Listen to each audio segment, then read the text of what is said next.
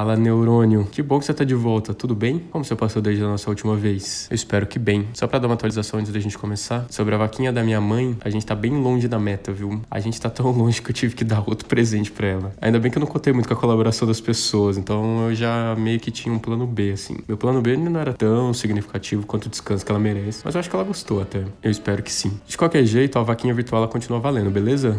E eu espero que a gente continue espalhando a ideia para bater uma meta o quanto antes, que é um presente que eu realmente quero dar para ela, sabe? Ela realmente merece. Quando eu disse agora há pouco sobre não contar com a colaboração das pessoas, foi quase uma dica sobre o assunto que eu vou falar hoje. Talvez você não goste muito, Neurônio, já vou te antecipar essa aí, porque talvez você se identifique com outro lado. Mas caso você se identifique, eu tenho uma péssima notícia para você. Mas calma, me dá uma chance, não vai embora ainda. Na verdade, deixa eu já falar o assunto para você decidir se você fica ou não. Eu consigo ver pelas estatísticas quando as pessoas deixam de ouvir o podcast, então espero que você não seja um neurônio coração de cristal, hein? Que rufem os tambores. O assunto de hoje é atraso polêmico um assunto um pouco polêmico. Quando a gente fala de atraso, existem dois tipos de pessoas. As pontuais, Jó, Vic Fuji, Livinha, Indy, Ju, eu dedico essa a vocês. E as atrasadas, que aqui eu não vou citar os nomes porque a lista ia ser tão grande que eu ficaria 10 minutos só dizendo o nome de pessoas e ia aparecer o Faustão mandando um beijo pras pessoas. Para ficar mais fácil de você entender meu raciocínio confuso, neurônio, eu vou chamar quem é pontual de eu, porque eu sou uma pessoa pontual, e eu espero que você também. E quem se atrasa, eu vou chamar de folgado. Estamos alinhados? Eu e folgado. E aqui já é uma questão que a gente precisa desconstruir. Às vezes, neurônio, uma observação sobre o comportamento só adjetiva esse comportamento. Só isso. Fez sentido, neurônio? Por exemplo, calma, espera, vou explicar. Se você costuma deixar as pessoas sempre esperando por você e eu falo que você é uma pessoa folgada por causa disso, eu não tô te ofendendo. Eu tô adjetivando um comportamento seu. Eu falei folgado, mas minha vontade na verdade era colocar mais adjetivos. Porque olha, esse episódio promete. Então esse é o primeiro asterisco do nosso papo. Outro asterisco é que pode já parar de pensar aí no argumento, mas é que pode acontecer várias situações para me atrasar. Se você é um neurônio que mora em São Paulo, então, você deve estar tá pensando: ah, mas o trânsito de São Paulo é muito inconstante, meu, tá ligado? Tô ligado sim, neurônio, fica tranquilo. Como diria o personagem de O Poço, o filme que tem na Netflix, óbvio, óbvio que existem situações fora do nosso controle, mas não vamos usar a exceção como argumento. A gente pode combinar isso aqui também, até porque, como a própria palavra diz, ela é uma exceção, raramente acontece. Exceção é exceção até na maneira de escrever. Já reparou como é difícil? X, C, C cedilha. Pois é. Nossa, Mate, eu me perdi total aqui no tempo, desculpa. Nossa, amigo, tá muito difícil aqui na marginal, sério, muito trânsito. Aí a gente combinou um horário, faltando 10 minutos pro horário que a gente combinou, eu recebo a mensagem. Mate, Uber tá demorando muito hoje, vou me atrasar, tá bom? Sempre as mesmas desculpas. Sério, eu poderia fazer uma lista com as desculpas e elas seriam tipo três. Porque assim, é sempre a mesma coisa. Outra coisa que se repete também é o idiota aqui esperando a mensagem já no lugar, ou então assim, quase chegando, sabe? Mas para aliviar, eu gosto de falar bastante sobre isso com as pessoas que são pontuais. Sempre rende muita risada. Porque assim, é algo que geralmente não tem justificativa, por mais que o folgado não admita. Mentira, calma. Vou construir essa frase de novo. Contanto que você me diga, preste atenção, neurônio. Mate, como eu acho que o meu tempo é mais importante que o seu, eu priorizei fazer todas as minhas outras coisas antes a me arrumar para chegar no horário que a gente combinou, mesmo sabendo que eu ia me atrasar e você já estaria me esperando. Então, a não ser que você me diga isso, não existe justificativa para atraso. Mas, de novo, e eu odeio repetir isso todas as vezes, em situações normais. Eu sei que tem exceção, para de usar isso como argumento. Mas eu juro para você que eu prefiro ouvir isso a qualquer outra desculpa. Na minha cabeça, na verdade, eu tô ouvindo: Oi, Mate, eu estou nem aí pra você. E como seu tempo vale menos que o meu, eu vim no meu tempo mesmo. Tem uma frase que eu sempre digo que é sempre a sinceridade. E de verdade, eu realmente prefiro isso. Antes um pouco eu disse que o paulistano sempre culpa o trânsito, mas o paulistano tá sempre reclamando do trânsito também, dizendo que São Paulo seria uma cidade muito melhor sem o trânsito, meu. O que eu concordo bastante. Ela realmente seria uma cidade muito melhor mas neurônio paulistano folgado. Já veio até você que o trânsito é seu aliado e graças a ele você consegue justificar seu atraso? Qual será essa desculpa? Vai, imagina, você acorda um dia, acabou o trânsito em São Paulo. O que, você ia fazer? Eu vou deixar essa questão aberta aqui para você refletir um pouco, porque assim, você não vai começar a ser sincero em relação ao seu atraso caso isso aconteça, não é? O que me leva a uma comparação. Eu já comentei aqui que eu sou de Minas, que eu moro em São Paulo faz uns seis anos, e existe uma diferença entre como mineiro, e aqui entenda, os mineiros com quem eu tive contato e os paulistas, entenda aqui também, os paulistas que eu tive contato. Existe uma diferença entre como lidam com os atrasos. Isso é muito peculiar, porque o paulistano, ele já chega justificando lá de longe o motivo de estar atrasado.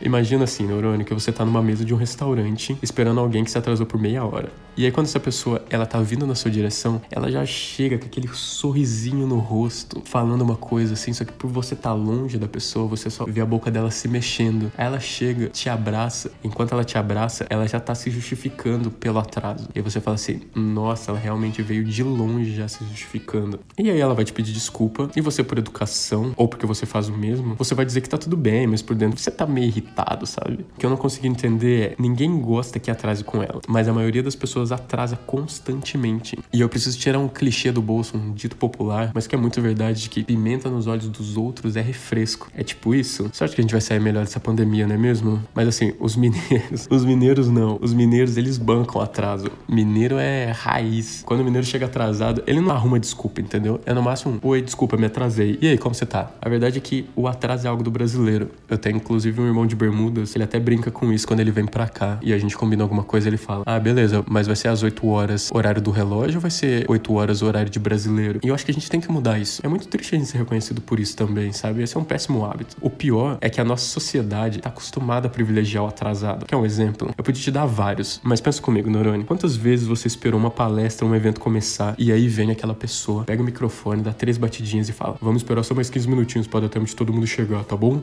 Isso me irrita num nível, vocês não estão entendendo. Eu cheguei no horário, sabe? Qual incentivo eu tenho para chegar no horário? Qual incentivo as outras pessoas teriam de chegar no horário? Nenhum. Esse problema é uma espiral que ela só desce porque a gente só vai reforçando o comportamento errado. As pessoas vão continuar chegando atrasadas, entendeu? Vamos começar as coisas no horário, gente, para ver se pelo menos assim as pessoas começam a ser pontuais, ou pelo menos para respeitar quem chegou no horário a gente beneficia quem faz o errado. Isso não é absurdo? Concorda comigo, neurônio? Para mim faz sentido. Nesse ponto já do podcast, eu imagino que se você é um neurônio folgado, já deve estar tá me achando bem irritante. Não que eu não seja, só que assim, pensa comigo. Eu combinei um horário com a pessoa, os dois separaram um horário do dia só para isso, sendo que qualquer um dos dois poderia estar fazendo qualquer outra coisa da vida. Mas a gente combinou, essa palavra é muito importante. A gente combinou de se encontrar. É muita falta de planejamento, juro. Que não tem problema para mim quando não me envolve ou quando não envolve outra pessoa, sabe? Não sei, neurônio. Eu de verdade não sei o que dizer pro folgado para fazer com que a pessoa perceba que ela deve respeitar o tempo da outra. Eu sei menos ainda como dizer pro folgado que ele não é esse ser importantíssimo sem o qual eu não estaria fazendo absolutamente nada da minha vida. Eu penso bastante sobre esse assunto de atraso e eu acredito que o que me irrita é justamente a pessoa se achar importante o suficiente para me forçar a gastar o meu tempo como ela quer. Se eu quiser fazer nada, eu quero decidir por conta própria não fazer nada. E não porque alguém tem o mínimo respeito pelo meu tempo decidir isso por mim. Sabe aquela clássica propaganda da Mastercard? Não tem preço. O tempo não tem preço. O meu tempo tempo não tem preço e não tem volta também. E quando as pessoas atrasam comigo, quando você, neurônio, se atrasa para encontrar alguém, você tá roubando o tempo dela, você tá roubando o meu tempo.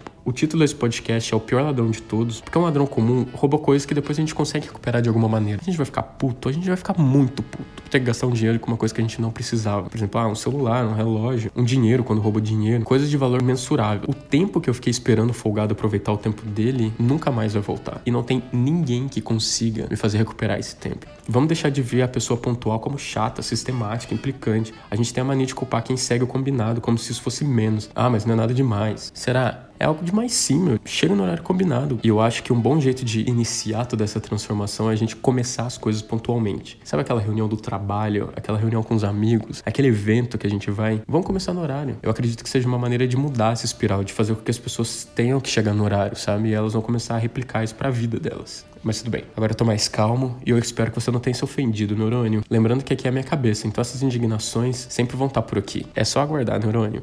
Para terminar, e você, neurônio folgado, não dizer que eu vim só criticar, eu vou deixar aqui três dicas para você começar a ser pontual, pode ser? Olha só que gentil da minha parte. Você fica aqui me ouvindo até aqui, agora eu vou tentar te ajudar um pouco, quem sabe.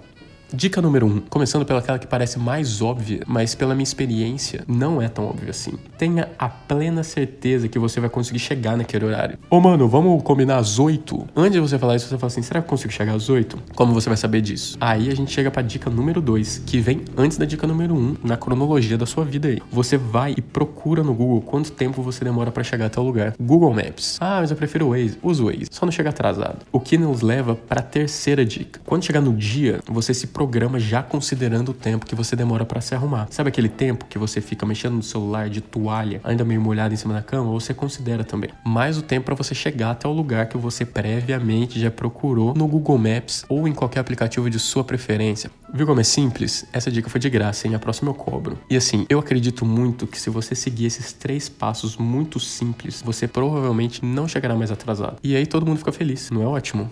Olha só.